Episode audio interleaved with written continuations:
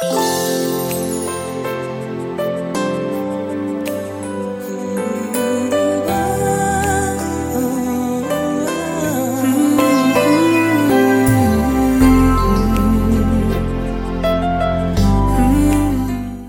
大家好，我是小紫。那么呢，小紫想在这里和大家分享一下学习英语的一些方法。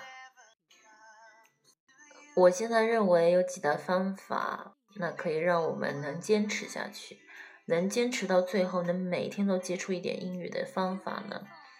第一个是美剧，第二个是原版小说，第三个呢就是大量记单词。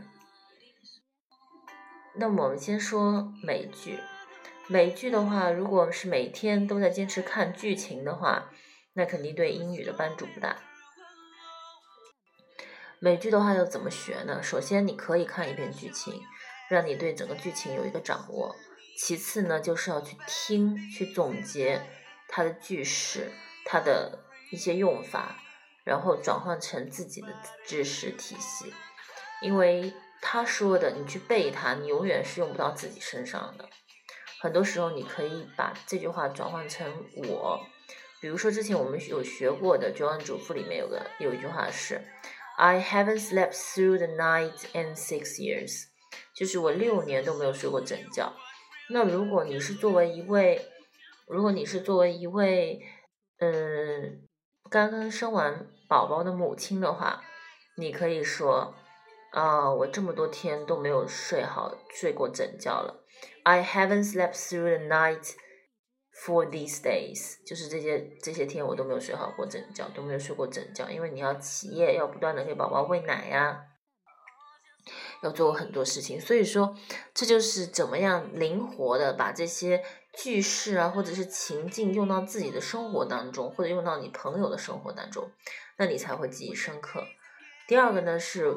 英文的原版小说，小紫呢也是刚刚才开始这样学习，嗯，还没有进行一个大量的阅读。目前呢，只是读了两本小说，一个叫《Room》，就是房间；一个叫做《Gone Girl》，就是消失的爱人。这两本小说都还不错，当然我个人更喜欢《Gone Girl》。那么呢，《Gone Girl》，那么现在的话，我在读一个小屁孩日记，在节目当中呢也有跟大家分享过。一一个前面几页的文章，那么呢，我是希望自己能把这一系列都先看完，看完以后看看是否有一个整体的提高。